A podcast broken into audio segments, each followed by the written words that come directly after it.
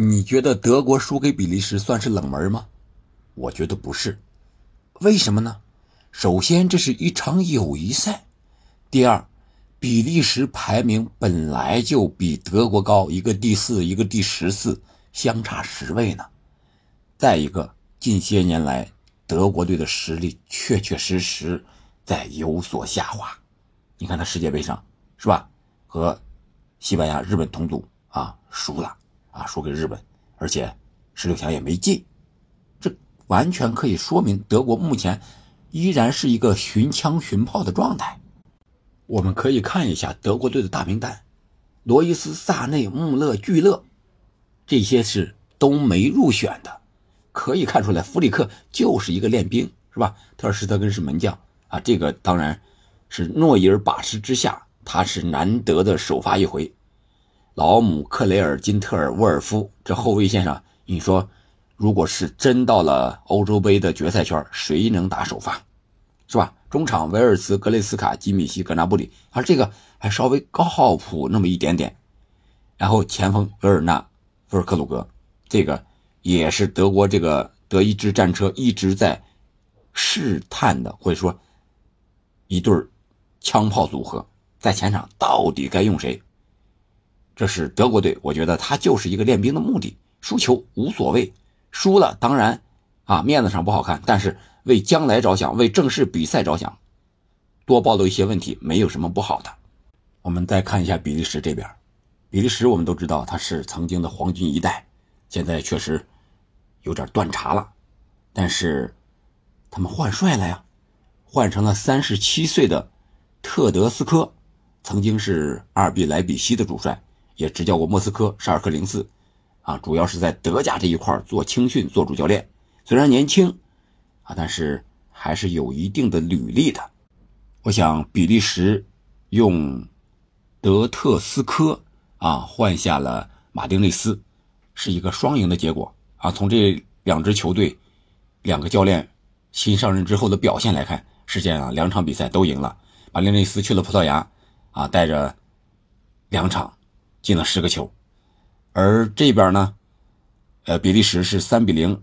胜了瑞典，然后又三比二，这一场胜了德国，啊，可以说是非常双赢，换帅换来了连胜。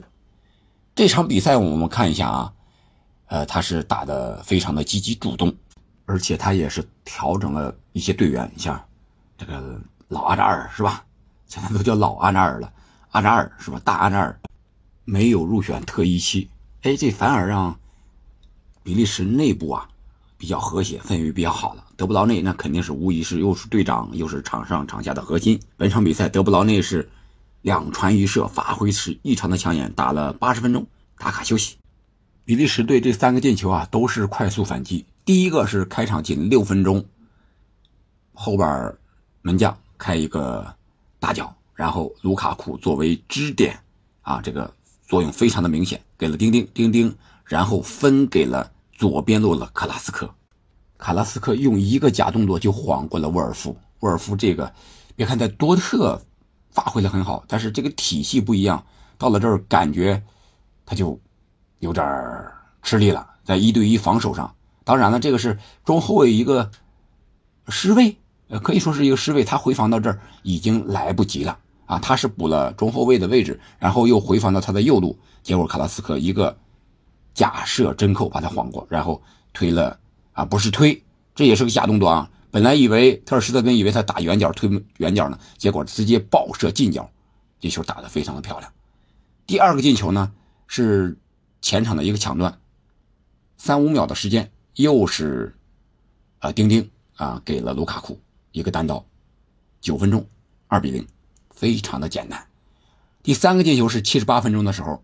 后场的一次断球，三传两递，啊，在边路，是这时候已经替补上场的特罗萨德传给了中路的德布劳内，德布劳内用左脚推了一个远角，将比分，啊，这就是进了三个球了，啊，当然，嗯，德国那边有两个进球啊，一个是四十二分钟一个角球变成的卢卡库的手球，给了一个点球，是这个菲尔克鲁格点球进的，然后。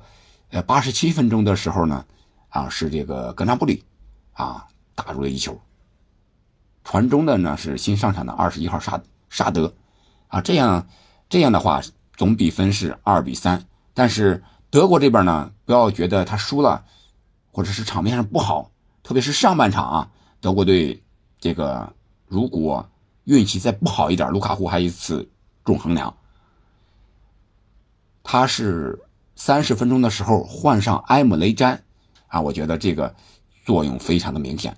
他是换下了这个格雷斯卡，格雷斯卡是和卢卡库相撞的时候被撞伤了脚腕，我看了一下，包了一个很大的冰袋，据说是伤的不是很重，希望能够赶上这个周末的德国国家德比，拜仁慕尼黑和多特的比赛。这场比赛是。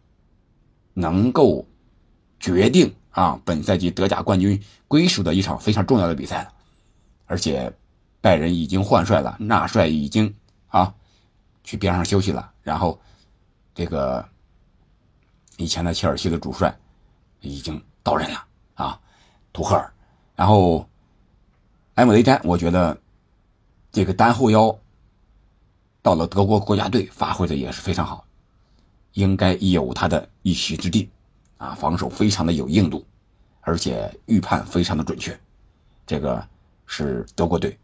另外就是德国队这个寻枪啊，确实很难寻，无论是谁啊，维尔纳呀、哈弗茨呀，似乎都是火力不够连续、不够连贯、不够猛烈啊，偶尔进一个球，大多的时候是扯边拉边的这种感觉啊，缺少一个正印的中锋，叫克罗德呀。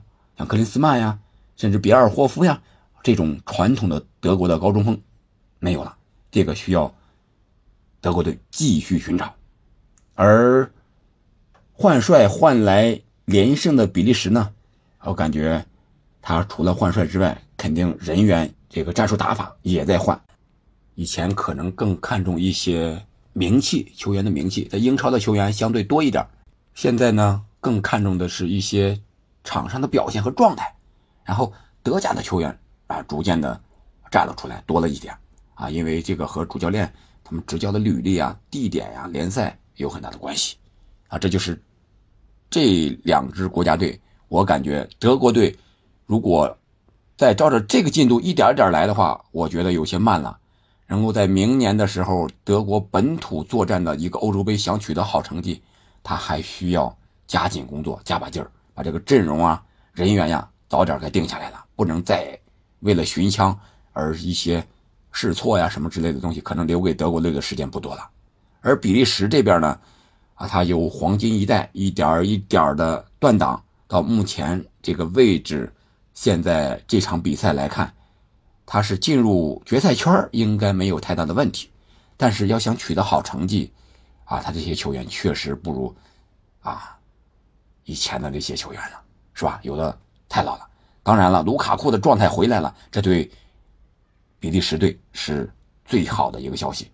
当然还有一些伤病，看大阿扎尔他的状态，他到底还能不能踢啊？小阿扎尔受伤伤病好了之后回来，还应该有自己的一个位置啊。关键是德布劳内现在成了场上场下的核心，对比利时队这个成绩。还是有很大的保障的，毕竟他的个人能力确实是太强了。这场比赛他踢得非常的舒服，呃，感觉他拿球不多，但是每一次触球都能起到非常关键的作用。